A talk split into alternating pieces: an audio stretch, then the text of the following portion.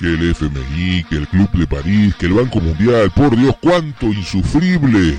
No te angusties. Ya llega Noticias Económicas. Un resumen con lo más destacado de la semana económica que terminó. Y ya empieza otra. Noticias Económicas. Hola, bienvenidos al podcast número 18 de Noticias Económicas, un programa que tiene como objetivo traer al llano un tema tan espinoso como la economía. Y para estar más comunicados, nos podés encontrar en Facebook como Noticias Económicas, en donde publicamos distintos temas de actualidad junto con este posteo de este programa que estás escuchando, que también lo podés encontrar en ibox.com, en anchor.fm y en Spotify como Noticias Económicas, o también en espectador-mediodiario.blogspot mi nombre es Gustavo Rubén Santucci, soy locutor y periodista y en estos 20 minutos vamos a repasar las noticias más importantes de la semana que se terminó sobre el acontecer económico, nacional, regional y global. Y por supuesto, vamos a estar acompañados de buena música. Pero antes, saludos para Chema Torres, Brian Bass, Cristina Solís, Roberto Salcedo, Julio Alvarado, Anabel Monterini, Leandro Altamore y Susana Parente. Y no te olvides de darle un like tanto a Noticias Económicas en ibox.com como en el Facebook. Mercado Interno. El INDEC informó que la pobreza saltó 35,4% durante el primer semestre del 2019, un 3,4% más que en el segundo semestre del año pasado. Afecta a casi 16 millones de personas. En el periodo enero-junio del 2019, el 7,7% de la población se encontraba en situación de indigencia, desde un 6,7% registrado en el segundo semestre del año pasado. La Confederación Argentina de la Mediana Empresa informó que la producción industrial de las pymes cayó 6,3% en agosto frente a igual mes del año pasado. El sector acumula una baja promedio del 7,7% en lo que va del año y menos de un tercio de las pymes tienen rentabilidad positiva por los incrementos en los insumos que tuvieron las industrias y que no pudieron trasladar del todo al precio. Según un informe de la consultora Ecolatina, el turismo es uno de los pocos sectores que se mantienen a flote en el actual contexto recesivo por la depreciación del peso que abarata en términos relativos los destinos nacionales frente a los internacionales mientras que el PBI acumuló en la primera mitad del año una contracción del 2,5% anual, la actividad hotelera y hospedaje creció 1,5%. Acara informó que la cantidad de vehículos patentados en septiembre registró una caída del 32,12% respecto a igual mes del año pasado y una caída del 19,42% respecto a agosto del 2019. El acumulado de los nueve meses fue del 44,69% menos que en el mismo periodo del año pasado. En tanto, el patentamiento de motos se derrumbó un 46,7% interanual en septiembre. En relación a agosto, la actividad muestra una baja del 31,2%. ADEFA informó que la producción de autos cayó 25,7% contra septiembre del 2018 y un 10,2% por debajo del volumen de agosto. En el acumulado de enero tuvo una caída del 34,9%. El sector está trabajando ahora al 25% de su capacidad instalada. La AFIP emitió una resolución publicada en el boletín oficial por la cual los monotributistas que facturen por encima de los topes previstos no serán excluidos. La medida regirá hasta febrero del 2020. El INDEC informó que la actividad industrial bajó en agosto 6,4% en relación con igual mes del año pasado. Cayó 2,8% respecto de julio y acumuló un descenso de 8,1% en lo que va del año. El sector de la construcción cayó en agosto 5,9% interanual, pero subió 0,4% en comparación a julio. La Secretaría de Energía informó que en agosto la producción de gas aumentó 7,9%. El gas convencional sufrió una caída del 6%, pero la producción no convencional creció 31% interanual. El shale gas tuvo un crecimiento interanual del 74%. La producción de petróleo en agosto fue también del 5,5% mayor respecto de agosto del año pasado. El petróleo convencional cayó 3% y la producción no convencional creció 58%. Dentro del total de la producción de hidrocarburos, el 25% del gas y el 19% del petróleo son generados en vaca muerta. Empleo. La empresa de capitales brasileños MWM anunció el cierre de la planta de construcción de motores diésel que operaba en la ciudad cordobesa de Jesús María y despidió a casi 100 operarios a quienes se les abonará las indemnizaciones correspondientes. Todo el respaldo necesario para los productos de la empresa en el Mercosur ahora se proporcionará a través de sus operaciones en Brasil. El gobierno nacional emitió un decreto de necesidad y urgencia, por el cual redujo el monto de las indemnizaciones por incapacidad laboral definitiva o muerte del trabajador, a través de las modificaciones de los criterios del cálculo de las indemnizaciones correspondientes. Según los empresarios del sector, este decreto vendría a corregir la distorsión generada por la aplicación de la tasa activa de interés de casi el 90% a las indemnizaciones por accidentes de trabajo. Salario. El INTEC informó que los salarios en julio aumentaron un 4,7% ganándole a la inflación del 2,2% de ese mes, pero acumularon una caída del 1,3% en los 7 meses del 2019, 23,5 contra 25,1% de inflación acumulada. Las remuneraciones de privados aumentaron 4,3% y las públicas 6,2%, mientras que los salarios informales aumentaron 3,5%. Lamentablemente, la fuerte devaluación de agosto volverá a terreno negativo el poder adquisitivo de los salarios. La Asociación Bancaria acordó con las cámaras empresarias un salario conformado mínimo inicial de 59.214 pesos desde noviembre, incluyendo participación en las ganancias. La actualización salarial alcanzó el 50% luego de firmar un acuerdo paritario para 2019 que garantizó subas en la medida de la evolución de los precios. Inflación, el cuco más temido. Los productos sin IVA fueron los que más aumentaron en septiembre. La suba de precios de una canasta de 25 productos de alimentos, higiene personal y limpieza se incrementaron 8,2% en solo un mes, por encima de la inflación estimada del 5,5% para septiembre. Se necesitaron 4.348 pesos para adquirir esa canasta, mientras que un mes atrás la cifra era de 4.018 pesos. El Banco Central difundió un relevamiento de expectativas de mercado en donde se estima que la inflación de septiembre rondó el 5,8% y esperan una tasa de 4,4% para octubre. También se espera que la inflación alcance 3,6% en diciembre y 3,3% en febrero y en marzo del 2020. Los participantes de esta encuesta estiman que la inflación a nivel general será para el 2019 del 54,9%. Las prepagas volvieron a aumentar un 4% desde el 1 de octubre, una suba que había sido autorizada por el gobierno nacional. Aún resta un último incremento del 4% que comenzará a regir desde noviembre próximo. Totalizarán una suba anual del 36.6%. Finanzas. Según la información oficial, las reservas internacionales del Banco Central cayeron durante septiembre 5.400 millones de dólares, a raíz del nivel de salida de dólares del sistema cambiario. El Banco Central dispuso que las operaciones de compra y venta de dólares a través de títulos públicos deberán estar inmovilizadas durante cinco días para impedir la fuga de divisas. El gobierno nacional engrosó, vía un decreto de necesidad y urgencia, el Fondo Fiduciario para el Desarrollo Provincial con 60 mil millones de pesos, con la intención de rescatar las letes y LECAPs de provincias y municipios que quedaron atrapadas por el reperfilamiento de la deuda. La AFIP informó que la recaudación fiscal se desaceleró en septiembre y volvió a ubicarse por debajo de la inflación, al registrar un incremento del 42.7%. Los ingresos tributarios fueron de 295.818 millones de pesos, mientras que en agosto pasado sumaron 458.495 millones de pesos. La bolsa porteña subió este viernes, por compras de oportunidad, un 4,8% a 31.816 unidades, tras caer en la sesión previa, ante tomas de ganancias luego de cinco sesiones consecutivas con mejoras. El monto operado en papeles privados creció 29% y superó los mil millones de pesos. El Standard Poor's Merval acumuló en la semana un alza del 10,2% en pesos. El dólar cayó 13 centavos este viernes a 60 pesos con 09 centavos en las principales agencias y bancos de la City porteña. El dólar contado con liquidación avanzó casi 2% a 66 pesos con 97 centavos. El dólar bolsa subió 2,7% a 63 pesos con 35 centavos. El dólar blue 25 centavos también aumentó a 61 pesos con 25 centavos para la venta en las cuevas. El dólar futuro terminó para, eh, para este fin de mes a 60 pesos con 80 y noviembre a 64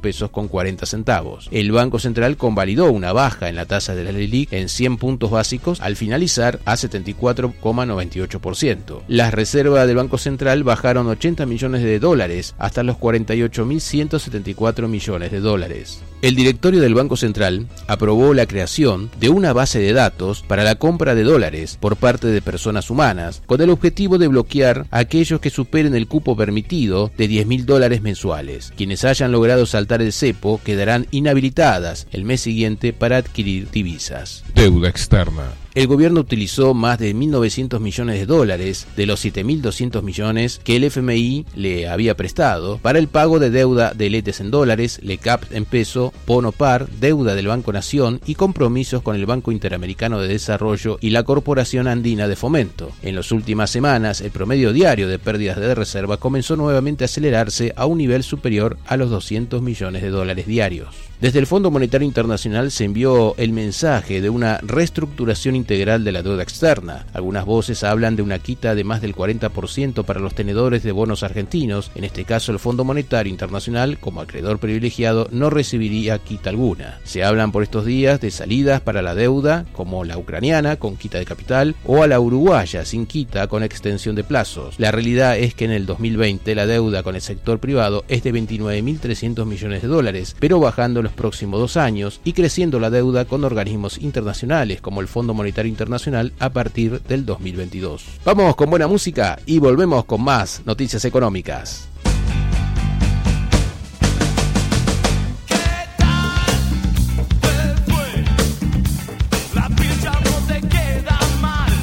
Noticias económicas.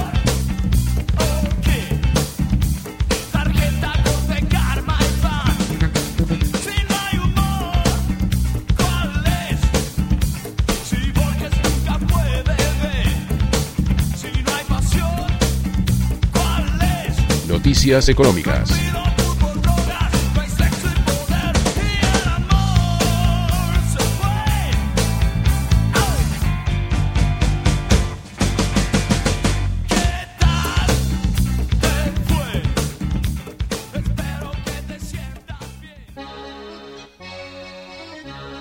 Continuamos con noticias económicas y ahora, antes de terminar, vamos con las temáticas del dinero electrónico, las noticias internacionales y la información del comercio exterior dinero electrónico. Bitex, una startup fintech argentina que ofrece servicios financieros basado en blockchain, gestionó el primer pago internacional por aduana a través de la red Bitcoin entre una empresa argentina y una empresa paraguaya. El proceso a través del blockchain es en moneda local de cada país, tarda una hora y cuesta 1% fijo de la operación versus la tradicional que puede demorar entre una semana y un mes y tener un costo fijo entre 120 y 150 dólares. A principios de este año, el Congreso argentino aprobó la Ley de Economía del Conocimiento, que crea incentivos fiscales para empresas tecnológicas. La compañía Amazon planea construir un centro de datos regional en los partidos de Bahía Blanca y Coronel Rosales, en la provincia de Buenos Aires, y la compañía estaría preparando una inversión de unos 800 millones de dólares en el proyecto a lo largo de 10 años. PayPal dijo que se retira de una alianza que supervisa el proyecto Libra, la criptomoneda que está impulsando Facebook y que ha sido criticada por reguladores. Facebook imaginó a Libra como una nueva criptomoneda global, comprometiéndose a entregar un tipo de dinero virtual estable que puede utilizarse a través de smartphones. La economía digital alcanzará este año unos 100 mil millones de dólares en el sudeste asiático, un crecimiento del 39% respecto a 2018. Según las previsiones de empresas del sector, la región tiene un potencial tremendo de mayor crecimiento gracias a los cambios fundamentales en el comportamiento de los consumidores. Más de la mitad de la economía digital se registra en Bangkok, Hanoi, Ho Chi Minh, Jakarta, Kuala Lumpur, Manila y Singapur. Internacional. El Producto Bruto Interno del Reino Unido se contrajo 0,2% en el segundo trimestre del año. Una recesión técnica se produciría si la economía británica vuelve a contraerse en el tercer trimestre. Los fundamentos de la economía británica se mantienen estables de momento a pesar de la incertidumbre que genera el Brexit, con el desempleo en el mínimo del 3,8% y la inflación en el 1,7%. La Unión Europea y Japón firmaron un acuerdo sobre infraestructuras para coordinar una serie de proyectos de transporte, energía y tecnologías digitales, con lo cual se formaliza la participación de Japón en un nuevo plan de conectividad con la Unión Europea y Asia que contará con el respaldo de un fondo de garantía europeo de 60 mil millones de euros. Japón aplicará un aumento del IVA de dos puntos porcentuales hasta situarlo en el 10% para costear el creciente endeudamiento del 238% del PBI provocado por el envejecimiento demográfico de sus sistemas públicos de salud y de pensiones. El presidente de Guatemala, Jimmy Morales, aseguró que su país está próximo a entrar en la Alianza del Pacífico, un mecanismo de integración económica y comercial formado por Chile, Colombia, México y Perú. También mencionó que las conversaciones para firmar el Tratado de Libre Comercio con Corea del Sur están muy avanzadas y celebró la unión aduanera establecida ya con Honduras y El Salvador. La economía italiana creció 0,1% en el segundo trimestre y las importaciones y exportaciones crecieron respectivamente un 0,9 y un 1,2%. En tanto, el gobierno italiano prevé que en el 2020 la economía del país crezca 0,6% frente al 0,8% estimado en abril y el déficit sea el 2,2% frente al 2,1% calculado anteriormente. El último reporte del Instituto Brasileño de Geografía y Estadísticas informó que la producción industrial de Brasil retrocedió 2,3% en agosto frente al mismo mes del año pasado, liderada por el sector automotriz, cuyas exportaciones a Argentina cayeron por la crisis económica. El gobierno de Ecuador anunció la liberación del precio del combustible tras eliminar el subsidio establecido desde hace décadas y anunció reformas laborales y tributarias que presentará al Parlamento. Estas medidas adoptadas en el marco del acuerdo crediticio con que mantiene con el Fondo Monetario Internacional, que aportó 4.200 millones de dólares y que venía acompañado de una serie de demandas para reducir el gasto público e incrementar los ingresos del Estado. El ministro chileno de Hacienda, Felipe Larraín, rebajó la previsión de crecimiento de la economía chilena para el 2019 en un rango entre 2,4 y 2,9% desde el 3,2% que pronosticó en julio pasado y entre el 2,75 y el, y el 3,75% para el 2020. Noticias portuarias. Noticias portuarias en Noticias Económicas. La balanza comercial bilateral con Brasil resultó en septiembre con un superávit de 81 millones de dólares para la Argentina, producto de una reducción del 24,9% de las importaciones y una contracción del 16,7% de las exportaciones, de acuerdo al Ministerio de Desarrollo, Industria y Comercio Exterior del Brasil. El superávit comercial argentino con Brasil acumula 374 millones de dólares en los primeros tres trimestres de este año. El volumen comerciado entre ambos países cayó 26,2% en los primeros nueve meses de este año, comparándolo con el mismo periodo del 2018. Minerva, dueña en Argentina del frigorífico Swift, anunció que planea asociarse con dos empresas distribuidoras de China para exportar directamente carne vacuna al gigante asiático. En lo que hace estrictamente a la Argentina, actualmente China, es el principal destino de las exportaciones de carne vacuna local y las empresas frigoríficas esperan que este negocio siga creciendo paulatinamente. Argentina exportó carne vacuna a China por un total de 800 168 millones de dólares. El Ministerio de Agricultura, Ganadería y Pesca de la Nación informó que se realizó el primer embarque de 12 programados de chía argentina a la India. Son aproximadamente 250 toneladas de chía con destino al puerto de Navalleva. La consolidación aduanera de la carga se realizó en General Güemes, provincia de Salta. Los contenedores viajarán hasta el puerto de Buenos Aires, donde se embarcarán rumbo a la India y se estima que arribarán en los próximos 45 días. La municipalidad de General Porredón, en de Plata, habilitó el frigorífico Campos y Faenas para comenzar a funcionar y exportará a Europa y China. Creará 200 empleos directos y 500 indirectos. La Federación Marítima Portuaria y de la Industria Naval de la República Argentina anunció que el martes 8 de octubre, desde las 11 horas, llevará adelante una asamblea pública para debatir los pasos a seguir ante el proceso de traspaso del puerto de Buenos Aires a la ciudad y las últimas medidas en perjuicio de los astilleros argentinos, entre otros conflictos. La movilización se realizará estará en Avenida Ingeniero Huergo y Avenida Belgrano, frente al edificio de la Administración General de Puertos. Preocupa la bajante del riacho Barranqueras en Chaco y complica el ingreso de combustibles. Las barcazas ingresan con la mitad de la carga hasta llegar a los muelles de IPF y Shell en Puerto Virelas. Las autoridades provinciales aseguran que la situación no es alentadora y lo urgente son las precipitaciones que deberían darse en la cuenca del río Iguazú, porque si se registraran en la zona del río Paraguay tardarían 30 días en llegar a la región.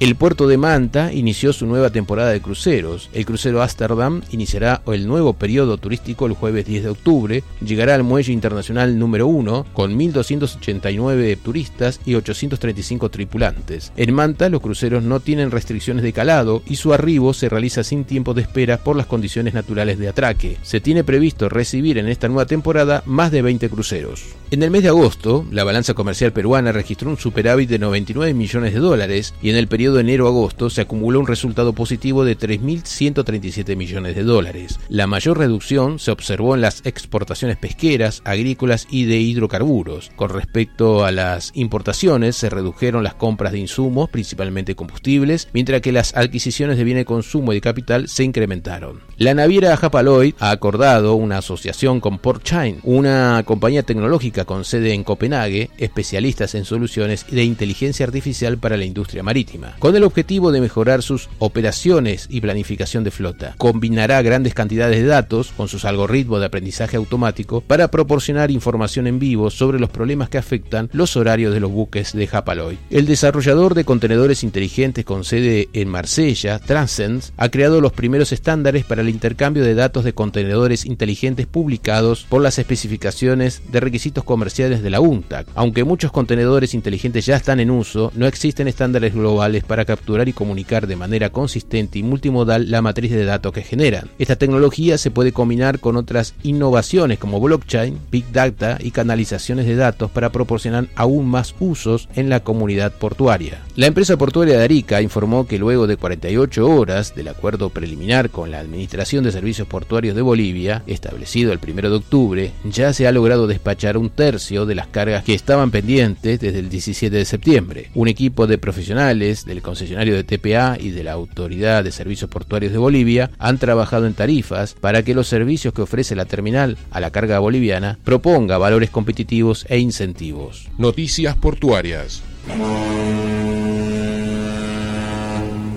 Noticias portuarias en Noticias Económicas. Por ahora nada más. Volvemos la semana entrante con un nuevo resumen del acontecer económico, nacional y, por qué no, global. Nos vamos con buena música. Hasta la próxima.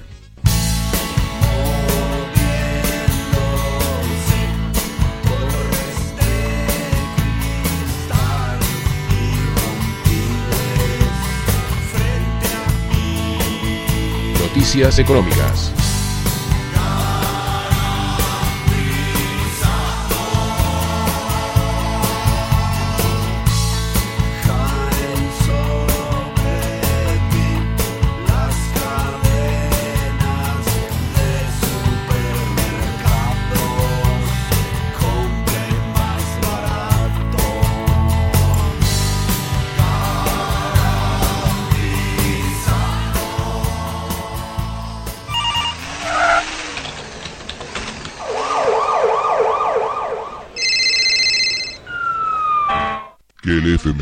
Que el Club de París, que el Banco Mundial, por Dios, cuánto insufrible.